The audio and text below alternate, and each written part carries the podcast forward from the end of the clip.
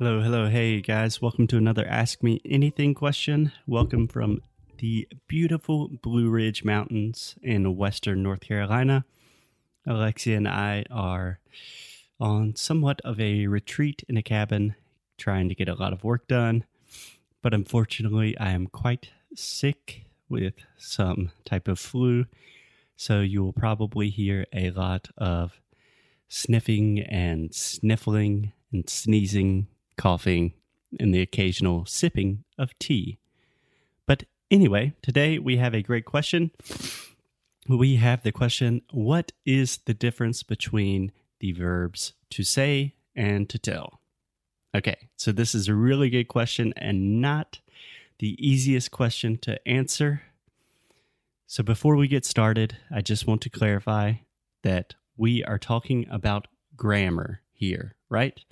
And it is always a good thing to remember that with grammar, there are exceptions to every rule.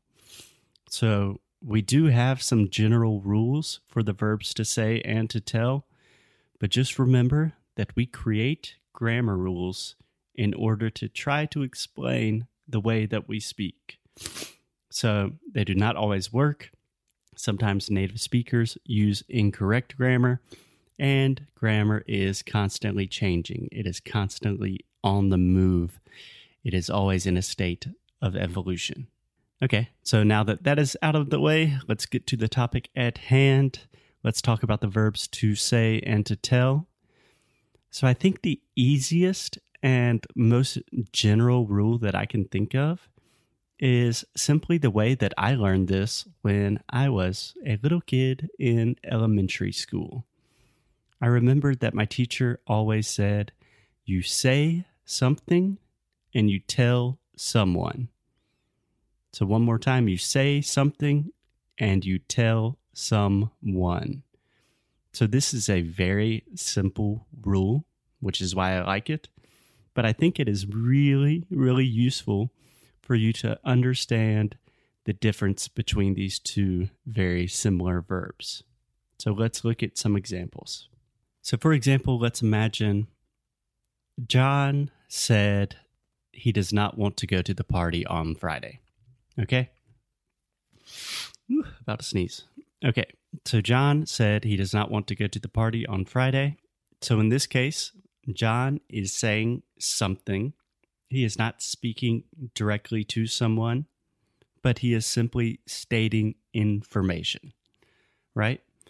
On the other hand, we could have the example John told Sarah that he does not want to go to the party on Friday. So the difference here is in this case, we use the verb to tell because John is speaking directly to Sarah. He is telling her that information. So, just one more time John said he doesn't want to go to the party, and then John told Sarah he doesn't want to go to the party. Okay. And just a quick note something that I'm thinking of right now. It's probably a good thing to take a mental note that both of these verbs are irregular in the past. So in the in the present tense, we have to say, and then in the past we have said. So say, said, and we also have to tell in the present, and then told in the past. So tell, told. So just a couple more examples using this rule of you say something and you tell someone. So, for example, hmm, let me think. so sick. Okay. So I remember when I was young, I, my mom always said, clean your room, right? So in this case, we're using the verb to say because we are talking about the information that my mom was expressing. We are not specifically saying the point of this statement is not that she told me the point of the statement is that she expressed this information. So, on the contrary, we have the example when I was young, my mom always told me to clean my room, right? So, in this case, we are using the verb to tell because she was speaking directly to me. She was telling me something. So, I hope that this simple rule helps you understand the difference between these two verbs, helps you clarify things a bit I know it's pretty complicated, but I think that this very simple rule will really start pushing you in the right direction and help you notice the patterns of when you will be able to intuitively use the verb to say and to tell in the correct context. I know it's complicated.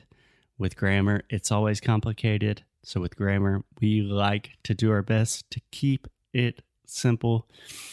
Okay, guys, I'm going to get some more tea because I feel terrible. I hope that helps. Have a great day. Bye bye.